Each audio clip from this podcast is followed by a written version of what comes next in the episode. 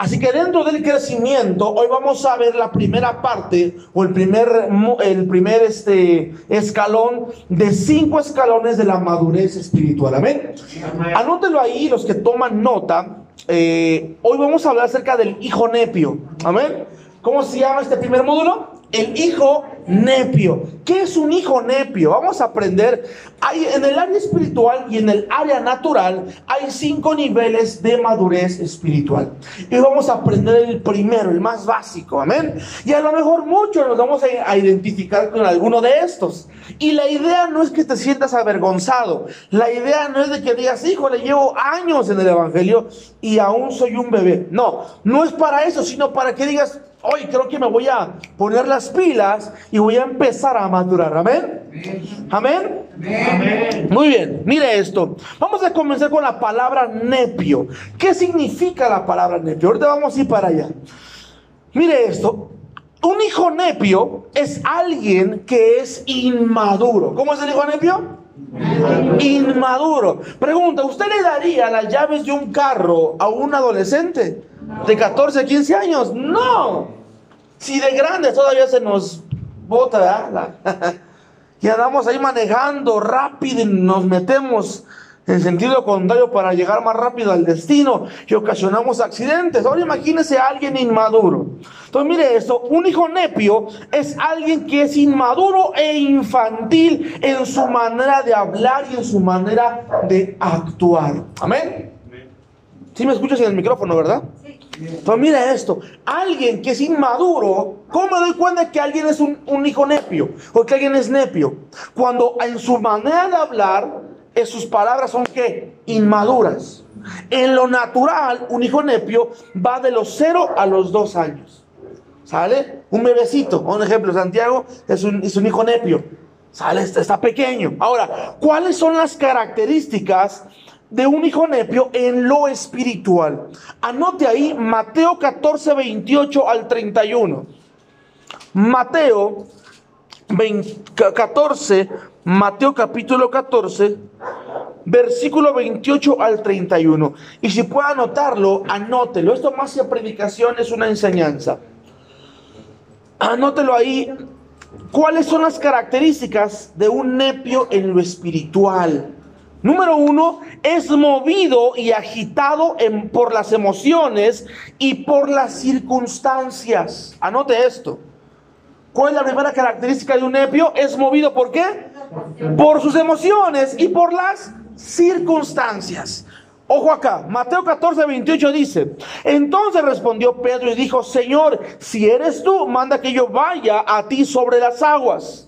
Y él le dijo, ven. Y descendiendo Pedro de la barca, andaba sobre las aguas para ir a Jesús. Versículo 30. Pero al ver el fuerte viento tuvo que miedo y comenzó a hundirse. Mire, ¿qué fue lo que hizo que Pedro se hundiera? El miedo. El miedo. Dígalo conmigo, sus emociones. Sus emociones.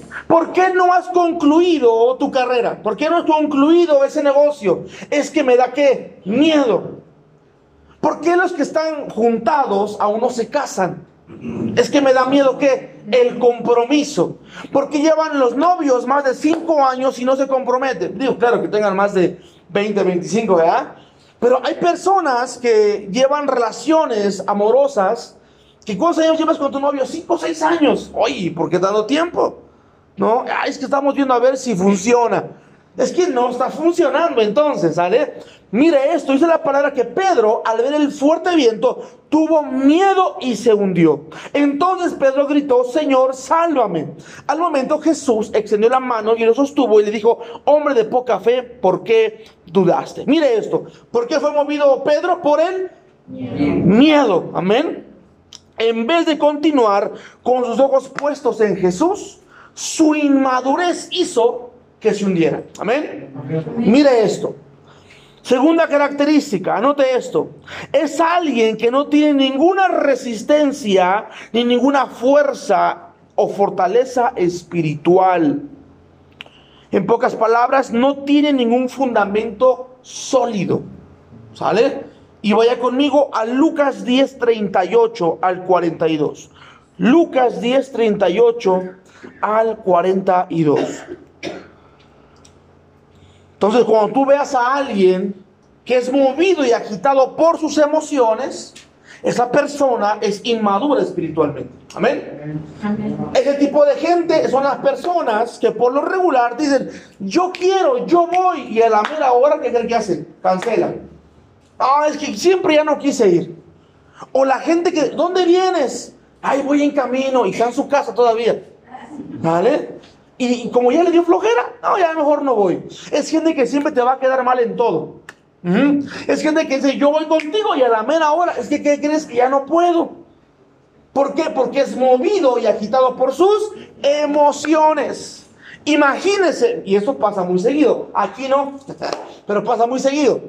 El pastor saluda a todo el mundo, pero a ti no te extendió la mano. O te dejó con la mano extendida.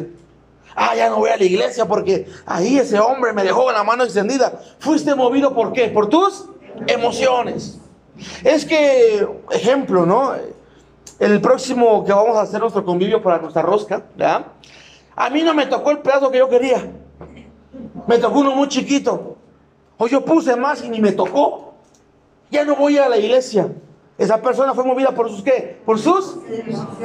El último convivio que, hubo aquí de 25, mire, yo ni comí. yo ni comí. Y, hubo unos que pusimos ahí para la comida y todo, y, yo, yo no lo hice. Entonces, pero hay gente que dice, no, pero porque a mí no me tocó doble. Porque a mí no me tocó otros tres tamales más. ¿No? Entonces, esa gente que a veces se mueve o se agita, es gente que, es inmadura espiritualmente. ¿Sale? Entonces, o, muy común, cuando estamos en la iglesia aquí, la gente del altar, y de repente le decimos, ¿sabe qué? Necesito que ahora me ayude desde allá abajo o que me ayude a servir recibiendo a la gente. Pero yo, ¿por qué? Si yo siempre estuve en el altar, esa gente es movida por sus emociones. Es gente que siempre te va a quedar mal. ¿Sale? Mire esto. Lucas 10:38 dice, aconteció que yendo de camino, entró en una aldea y una mujer llamada Marta lo recibió en su casa. ¿Quién recibió a Jesús? Marta. Marta. Esa tenía una hermana que se llamaba María la cual, sentándose a los pies de Jesús, oía su palabra. Marta, en cambio, se preocupaba con muchos quehaceres y, ¿qué dice aquí? Y acercándose dijo, Señor, ¿no te da cuidado que mi hermana me deje servir sola? Dile pues que me ayude. Respondió Jesús y le dijo, Marta, Marta, ¿qué le dijo? Afanada estás. ¿Qué le dijo? Afanada estás. Y turbada más con estas cosas. Pero solo una cosa es necesaria y María ha escogido la buena parte, la cual no le será que quitada. Yo me imagino el corazón de Marta pensando, ¿por qué Jesús no le dice a mi hermana que me ayuda a servir? Y, eso incomodó a, a Marta. A tal grado le incomodó que tuvo que interrumpir a Jesús. Mire, porque dice la palabra que ¿dónde estaba María? A los pies del maestro. ¿Y qué hacía, qué hacía Jesús? Estaba enseñando. Pero fue tanta la molestia de Marta que interrumpió la predica de Jesús. Dijo, oye, ¿no te molesta que mi hermana no haga nada? Es como cuando tu familiar te dice, ¿y por qué te la pasas en la iglesia? ¿No? ¿Y qué tanto es en la iglesia? ¿Y por qué tanto vas allá? Ah, es que lo que pasa es que esa persona no tiene un qué, un fundamento sólido. Amén. Nadie puede construir o edificar dos, tres pisos cuando el fundamento no es que sólido. ¿Y qué pasaría si, si lo hacemos? Tarde o temprano, ¿qué va a pasar? Y más con los temblores, ¿no?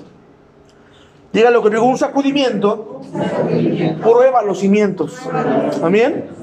Entonces, cuando la gente es inmadura y no tiene resistencia ni fuerza espiritual, cuando ve, ejemplo, que alguien de liderazgo cae en pecado o que el pastor está en pecado, lo primero que la gente dice es, escuchen, si ellos lo hacen, ¿por qué yo no? ¿Se da cuenta? Si ellos fallan, uy, yo qué me espero. Es que esa gente no tiene un fundamento que sólido. Amén. O es el, tipo, el típico hermano o el típico hermana que va de iglesia en iglesia. Es que no me gusta la alabanza. Es que no me gusta porque es muy pequeño. Es que no me gusta porque es muy grande y a nadie le hacen caso. Es que nada le gusta. Es que no está que fundamentada. Amén. Punto número tres. Anote esto. Siguiente característica. El niño es un niño en Cristo y se ofende fácilmente. Mire, ¿cuál es la siguiente característica? ¿Es un qué? Es un niño. El niño en Cristo, ¿qué hace? Se ofende fácilmente. Una persona inmadura, escuche, es susceptible a todo. Que yo le diga, Javier, ¿no te sientes ahí? Así no es para ti, vete de aquel lado.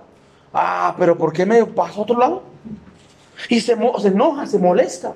Ese ejemplo, ¿eh? no te muevas. Ese, ese, ese ejemplo.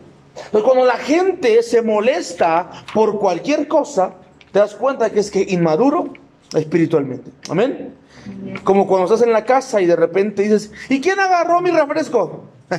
¿Quién agarró mi comida, mi recalentado, verdad? Ahorita que yo dejé ahí guardado algo. Hay familias que se le ponen etiqueta a las cosas. Ese es mío y no lo toques. Y si lo tocan, se enojan.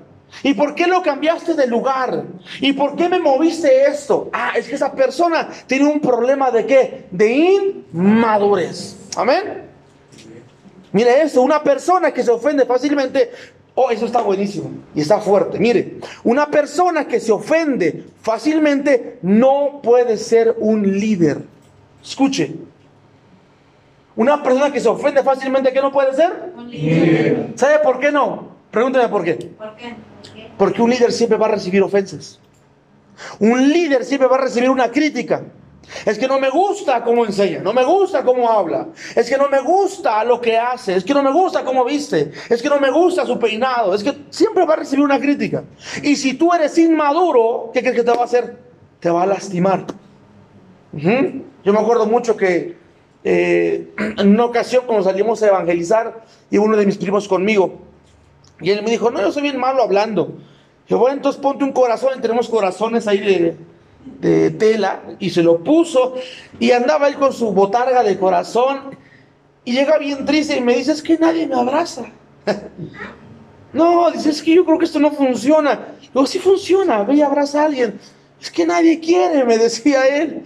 Y se empezó a sentir mal. Entonces lo llevé a un lugar donde la gente siempre anda tomando, ¿no? Y eso a todo mundo abrazan, ¿sí o no? Los borrachos a todo mundo abrazan. No diga que no. Ni te conoce, pues te está abrazando. Y te jura amor eterno, casi, casi. Entonces lo llevé con ellos y ya estaban abrazándolo y estaba bien feliz. Pero mire, una persona inmadura jamás podrá ser un líder. Yo me acuerdo mucho, hace, hace ya un tiempo, eh, fíjese qué curioso es esto, cuando, cuando eres inmaduro, le preguntas a la gente qué quieres, qué quiere aprender. Yo me acuerdo que un día le dije a la iglesia, usted dígame de qué quiere aprender yo le enseño. Digo, la iglesia nunca dijo nada. La iglesia siempre, si uno acá es inmaduro, de aquel lado a veces somos peores todavía. Entonces nadie dijo nada, pero después aprendí que un líder nunca pide una opinión. Un líder toma la decisión y lleva a su pueblo a donde tiene que llevarlo. Amén. Jamás usted mira que Moisés le preguntó al pueblo, ¿y para dónde quieren ir? ¿Quieren ir de este lado o de este lado? ¿Qué hizo Moisés? Vámonos. Me imagino a Aarón, su hermano, ¿y a dónde vamos? ¿Quién sabe? Tú camínale, vámonos.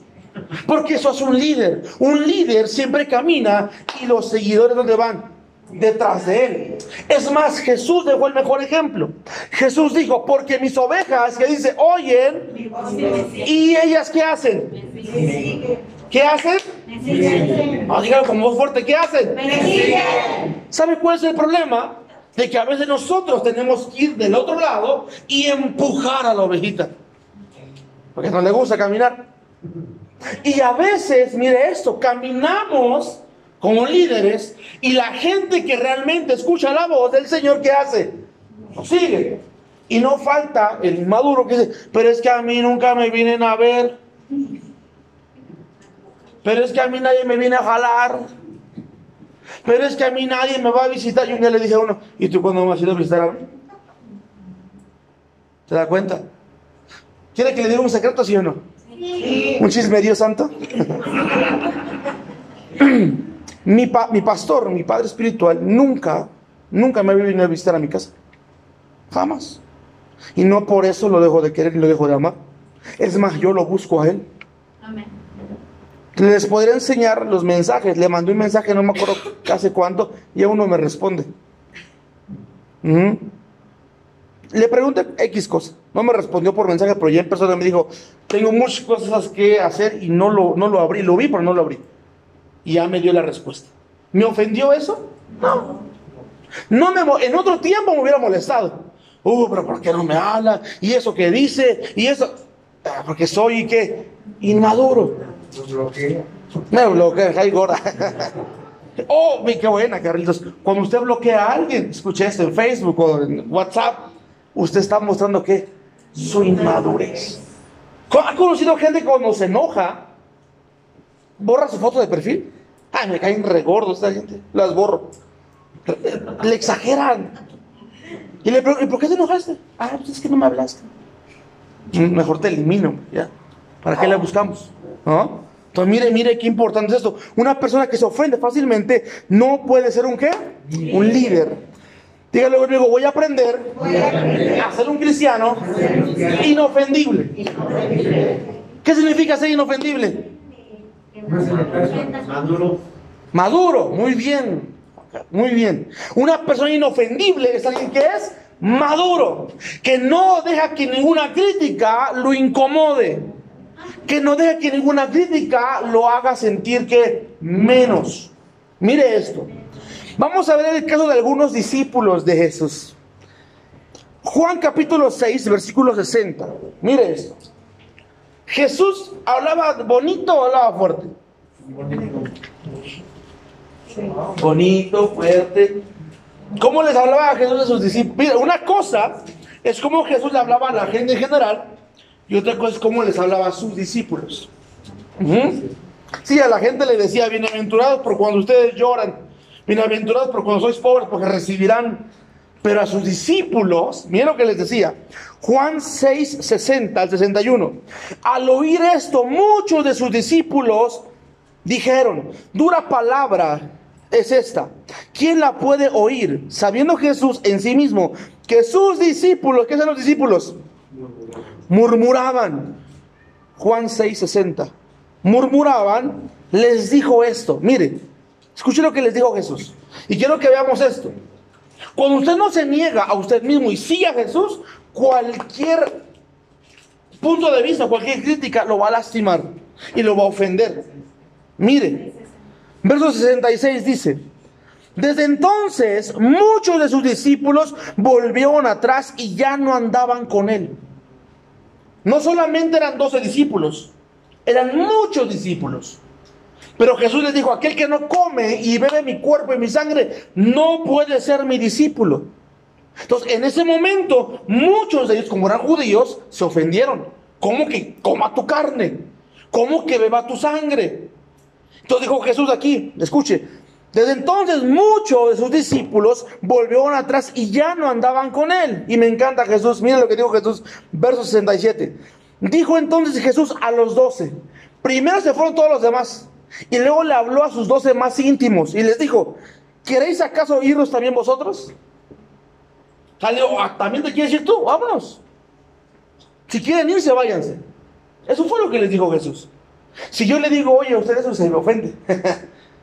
o a veces nos ofendemos y si alguien se quiere ir, vámonos. Ah, lastimó mi corazón. Y eso que dice que me ama. Pero ¿por qué me dijo eso? Yo imagino a Juan, que era el discípulo, uno de los discípulos amados, que se mandaba pegado con él, como que sacado de onda, ¿no? Pero ¿por qué? ¿Por qué nos está yendo que si nos queremos ir? Y, y luego Pedro, mire, le respondió Simón Pedro, Señor, ¿a dónde iremos? Tú tienes palabras de vida eterna. Amén. Alguien maduro recibe la crítica, alguien maduro recibe, o digámoslo así, la pedrada, y dice, ok, vamos a ver, ¿y a dónde voy a ir entonces? ¿A dónde voy a ir? Entonces mire esto, una persona que es inmadura, por lo regular va a hacer lo que los muchos discípulos hicieron, que se apartaron, dice la palabra, y que no volvieron a andar con él. Es la típica persona que va a la iglesia, se ofende, se va, y lo encuentras allá afuera, y le preguntas, oye hermano, ¿por qué no fuiste a la iglesia? Ah, es que todos son iguales. Todos son hipócritas. ¿Ha oído, ha oído esa gente? Todos son iguales. Todos son, son hipócritas y, y- y todos son pecadores uh, si los conocieras, ¿no? Comen mucho rojo. Entonces, ese tipo de persona es una persona que es que inmadura. Amén. Muy bien, punto número cuatro, mire esto. Otra característica de un hijo espiritual o un hijo nepio. El niño es fácilmente engañado. ¿Un nepio es fácilmente qué? Tú dile a un niño pequeño, dame tu paleta, te doy esta. ¿Qué va a hacer el niño? Te la va a dar. Y después no le das ninguna. Entonces, alguien que es inmaduro siempre va a ser qué? Engañado. Cualquier doctrina falsa, cualquier movimiento falso, lo engañará porque no tiene un fundamento bíblico. Mire, Efesios 4:14 dice, así, mi- mire lo que dice acá la palabra, así ya no seremos niños fluctuantes. ¿Qué es lo que me está diciendo el apóstol Pablo a mí? No seas que un niño fluctuante, llevados por doquier, por doquier viento de doctrina, por estratagema de hombres para engañar, para engañar, emplear con astucia las artimañas del error. Mire qué importante es esto. ¿Por qué la gente hoy es engañada? Porque es inmadura. Porque no tiene un fundamento que bíblico en su vida. Amén.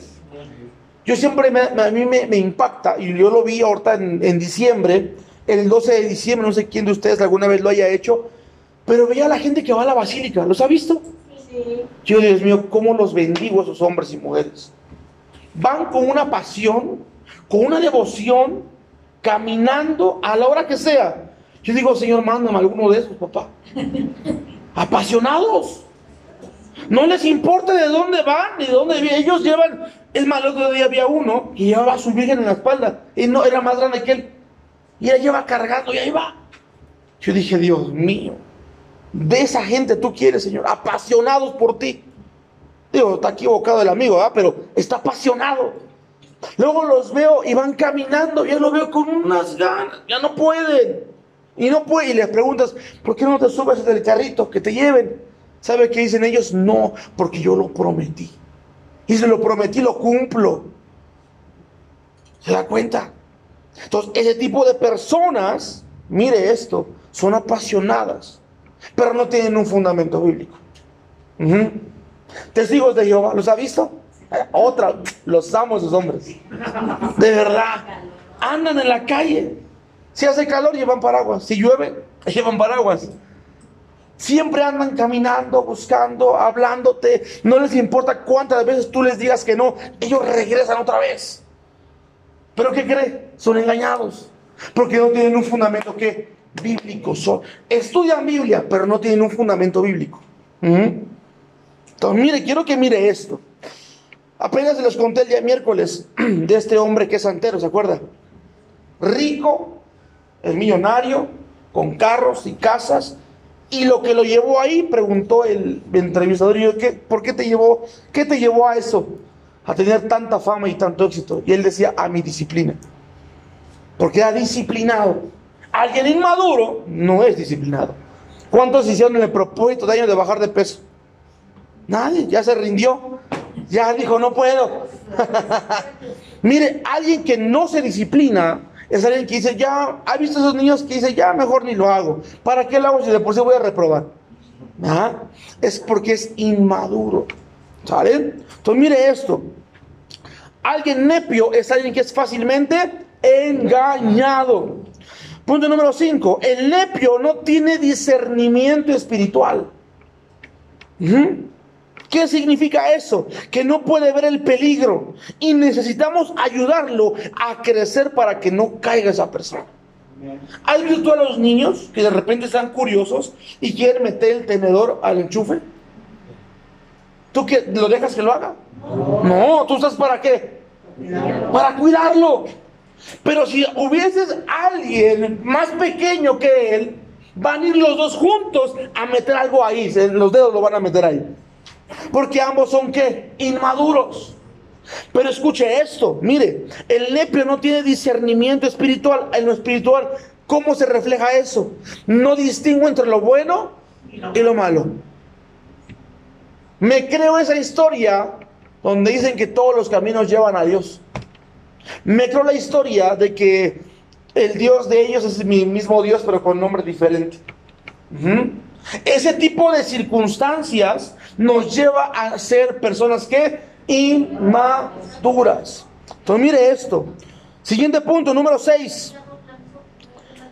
Alguien inmaduro solamente bebe leche y no alimento sólido. Mire, ¿qué hace la persona inmadura? Solamente bebe qué? Leche y no alimento sólido.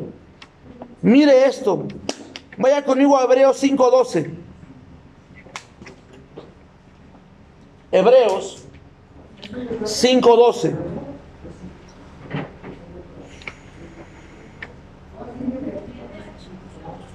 ¿Ya lo encontró?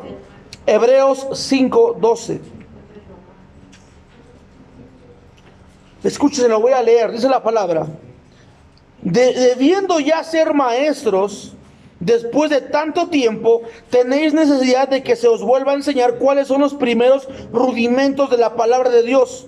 Y habiendo llegado a ser tales, tenéis necesidad de leche y no de alimento sólido. Mire la palabra que está diciendo el apóstol Pablo. Ustedes ya debiendo ser qué? Maestros.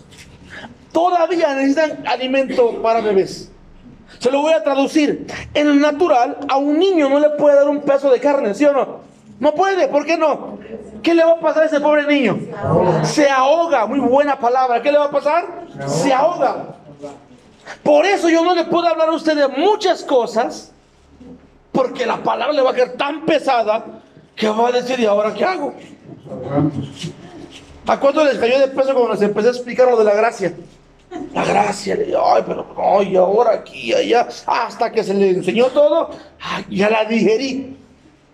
Los que le enseñamos paternidad, ah, pero hasta que se le explicó todo, lo empecé a digerir. Porque alguien que es un bebé no puede comer su alimento, ¿qué? Sólido. No puede.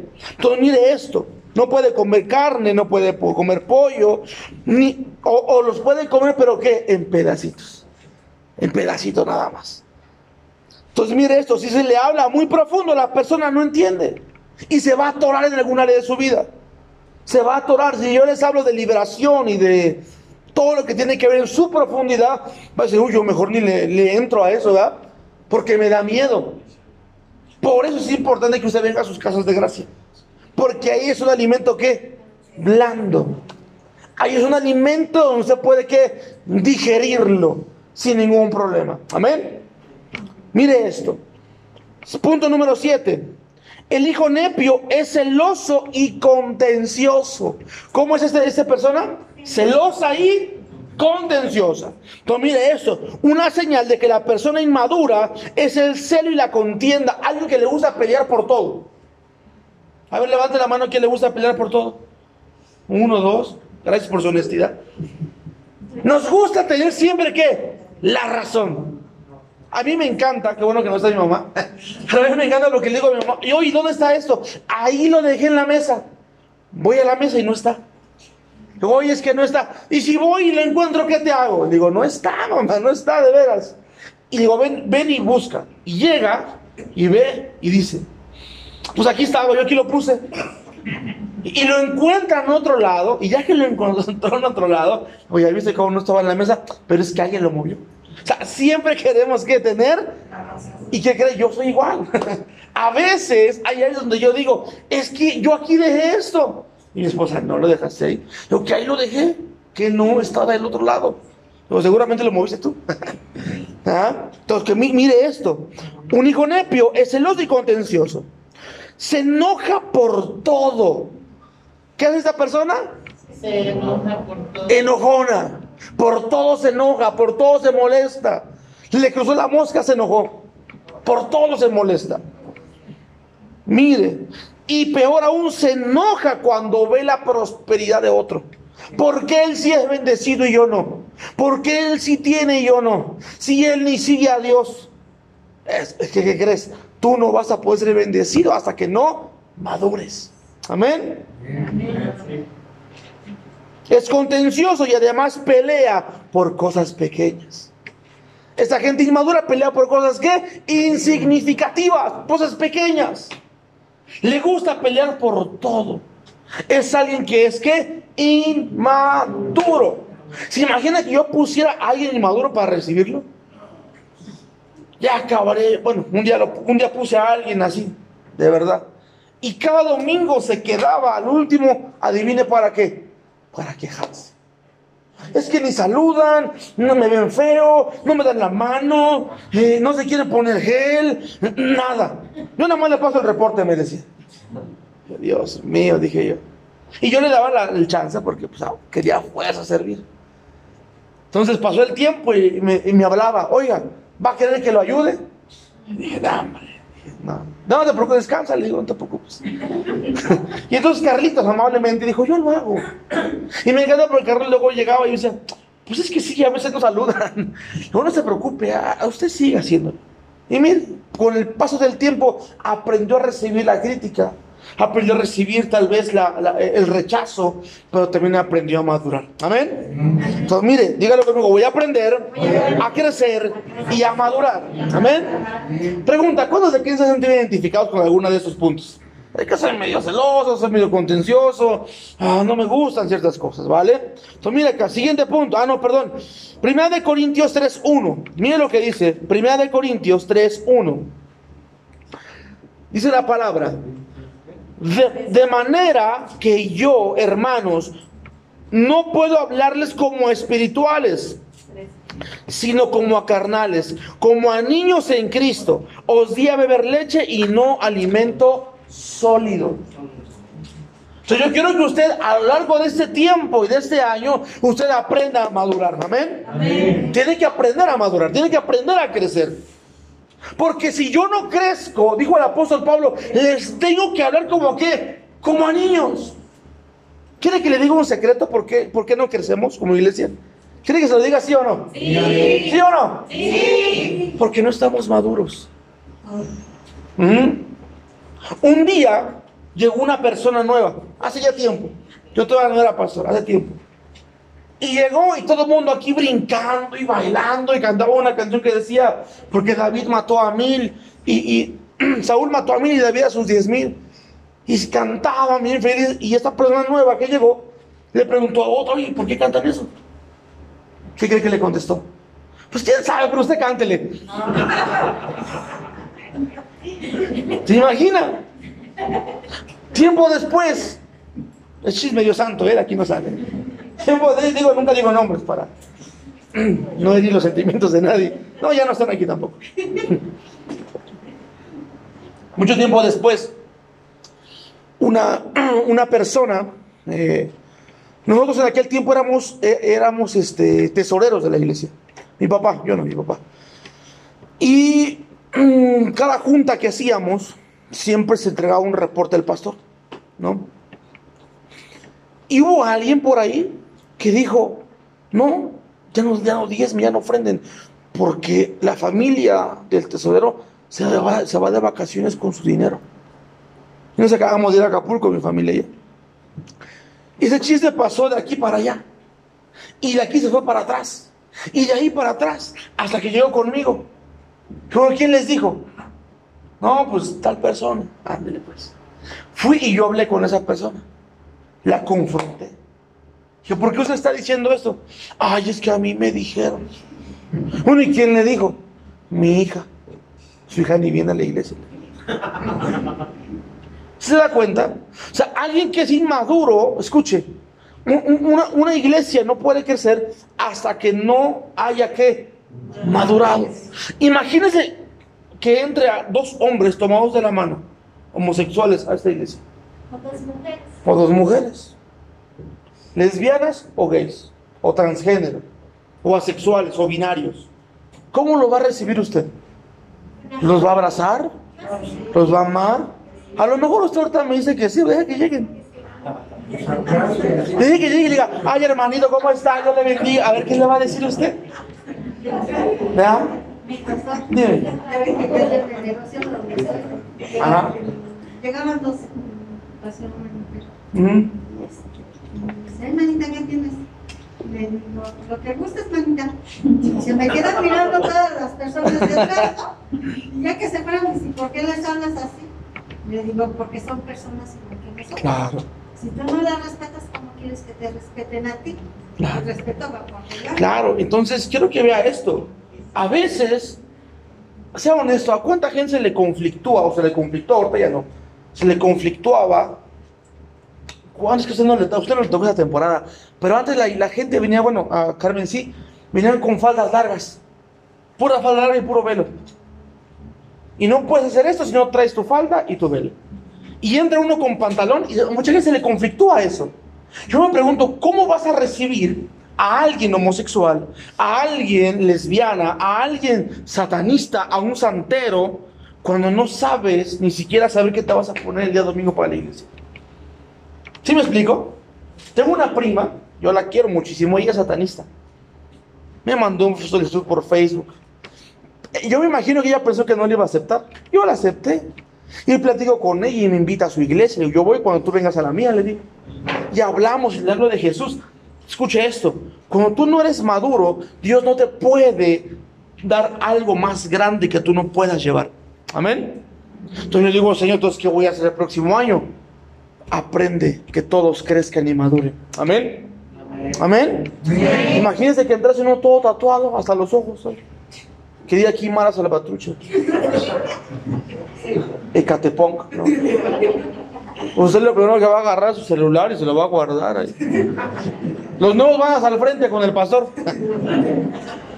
¿Sí me explico? Pareciera de risa, pero es real. Es real. Yo he ido a iglesias, o he estado de visitante en iglesias que me invitan mis amigos, y yo veo cómo a la gente de la calle, a la gente que va medio rara, los ponen en un lugar especial. Y es gente que, o eso- son gente o liderazgo que no han aprendido a madurar. ¿Y esa gente cómo cree que se siente? Rechazada. Honestamente, ¿quién de aquí alguna vez ha tomado alcohol? Sea honesto, ahorita tal vez ya no, pero en el tiempo pasado. ¿No? Sí, claro, antes sí. ¿Cuántos fumaban? ¿Cuántos eh, se iban al, al- al baile? Para nadie. bueno, ¿cuántos eran chismosos antes? Bueno, mire esto. ¿A cuántos de ustedes los evangelizaron de la siguiente manera? Deberías de arrepentirte porque te vas a ir al infierno. Allá, acá. Es que lo que haces no le gusta a Dios. Es que tu manera de vivir ofende a Dios, no le gusta. ¿Cómo te sentías tú? Mal. No ni Me sentía, re- ni siquiera sabía quién era Dios. Me sentía rechazado, me sentía ofendido. ¿Quiere que le diga por qué muchos de los jóvenes hoy en día no quieren nada con Dios? ¿Quiere saber sí o no? Porque tenemos nosotros la culpa. ¿Sabe por qué? Porque les presentamos a un Dios que todo prohíbe. No vea la tele, no vaya al cine, no visa así, no escuche eso, no escuche el otro, no coma aquí, no coma allá. No baile, no grite, no, no haga nada. Entonces los jóvenes, ¿qué dicen? No, hombre, pues así, mejor no voy. ¿Y acaso la Biblia nos dice, y conoceréis la verdad? ¿Y la verdad qué va a hacer? Mire, mire qué mentira tan grande usted le vende a la gente. Usted le dice, ven a la iglesia y Dios te va a hacer libre. No, la gente, no, pues yo sí la necesito. Y cuando llegan a la iglesia, aquí no, pero cuando llegan a la iglesia, empieza la- el, el autoritarismo. Y no venga vestido así, y ya no hable así, y ya no haga esto, y quite ese póster de su casa, y quite esto. Entonces tú dices, "Bueno, entonces, ¿con- ¿de qué libertad me están hablando? ¿Sí me estoy dando a entender? Entonces, ¿el problema radica dónde cree? ¿En la persona? No, radica en el liderazgo, radica en la gente que ya está en la iglesia, que no aprenden a ser qué? Maduros. Todo les ofende, todo les molesta. Alguien nuevo va a entrar aquí con todas las ganas del mundo de que usted lo abrace. Ay, me gustan los abrazos. Oigan, se imagina que entra alguien con el corazón de un padre que lo maltrató, de una madre que lo abandonó. Alguien que vivió toda su vida en la calle y ahora por primera vez llega a una iglesia que le hablan de amor y de restauración y cuando va y lo quiere abrazar usted dice, no, es que no me gustan los abrazos, hermano. Pregunta, ¿de qué amor me estás hablando? No, es que por el COVID no abrazamos. Sea chismoso, ni que hubiera COVID tampoco abrazaba. Entonces quiero que vaya viendo usted esto. Ahora, mire, eso, vamos a ir cerrando acá. ¿Qué podemos hacer para pasar a otra etapa de la madurez? ¿Usted quiere pasar a otra etapa, sí o no? ¿Quiere dejar de ser inmaduro en esa parte, sí o no? Amén. ¿Qué tengo que hacer? Mire, 1 Corintios 13, 11 dice, cuando yo era niño, hablaba como niño. Mire, ¿qué dice la palabra? Dígalo conmigo. Cuando yo era niño, hablaba como niño. Pensaba como niño y juzgaba como niño. Amén. Mire lo que la Biblia me está enseñando a mí. Cuando yo era niño, dijo el apóstol Pablo, hablaba como niño. Pregunta, ¿un niño dice cosas coherentes? A veces. Pero ¿sabe qué hace un niño? Siempre dice la verdad, pero se le sale en el momento incorrecto. Como cuando lo mandan ahí que toca el de Coppel, que dice mi mamá que no está. ¿Dijo una verdad, sí o no? Pero por no saber ciertas cosas, lo dijo como va. ¿Cuántos a veces hemos tenido problemas por nuestros hijos? Es que el, niño dijo algo delante de la familia que no tenía que haber dicho. Ah, es que mi mamá dice que todos le caen gordos. Cállate, eso no se dice. ¿No? ya nos exhibió. Entonces, el niño, dice la palabra, cuando yo era niño, hablaba como niño. Un niño, seamos honestos, los niños son crueles. Un niño en la escuela te ve, ah, gordo, te lo dice, no te lo, no te lo, no te lo suaviza, te lo suelta, te lastima. Ujú. Un niño no es de que, ay, qué bonito se te ven tus dientes, ah, dientes de mazorca, o sea, te la suelta y te lastima. ¿Sí me explico? Entonces, cuando somos niños espiritualmente, ay, somos re buenos para juzgar. Uy, mira esos mundanos. ¿Hay esa palabra antes? Esos mundanos. De, bueno, ¿tú qué eres extraterrestre? ¿Eres del mundo, sí o no? ¿Eres de aquí? Pero cuando somos niños espirituales, le decimos mundanos. ¿Qué más, ¿Cómo más les dicen ustedes? mundanos, pecadores, Yo les digo primos. primos, mis primos, hijos del diablo. Miren, he oído pastores hablar así. Esos hijos del diablo. Esos mundanos. Oye, relájate, hermano, tú vienes de allá. ¿No? Entonces, dice la palabra, cuando yo era niño, hablaba como niño. Dígalo que digo, pensaba como niño. Entonces, alguien inmaduro piensa como qué? Como niño. Alguien inmaduro es, "Ah, es que yo pensaba que me tenían que decir cuándo leer. Es que un niño inmaduro dice, es que yo pensaba que me iban a avisar cuándo eran las células. Es que yo pensaba que me iban a avisar cuándo tenía que hacerlo. Es que un niño inmaduro siempre está esperando a que le digan qué pensar ¿Y y qué hacer. ¿Se da cuenta? Un niño, tú le dices, esto. ¿Cuándo? Ahorita, va y lo hace. Ejemplo de tarea, lo que son mamás. Dígale, sácale la carne del refri. Se le va a olvidar el chamaco. A mí se me olvidaba. Yo ahí aprendí la técnica del agua hirviendo, echándole la carne para que se ablandara luego, luego. Y meterla al microondas para que pareciera que estaba floja la carne. Porque a mí me decía mi mamá, haz algo, y no lo hacía. Porque el niño siempre espera que alguien le recuerde lo que tiene que hacer. Pregunta, sin, sin del sentido de ofender. ¿Quién ya empezó con su lectura del año de la Biblia? Se los mandé en el grupo desde el primero que se lo mandé. Yo lo veo ahí porque quien entra al enlace a mí me aparece quién ya se añadió la lectura. Y nada más estoy yo. ¿Se da cuenta? Porque está esperando que alguien le diga, métete a leer la Biblia. Ujú. Mire qué importante es esto.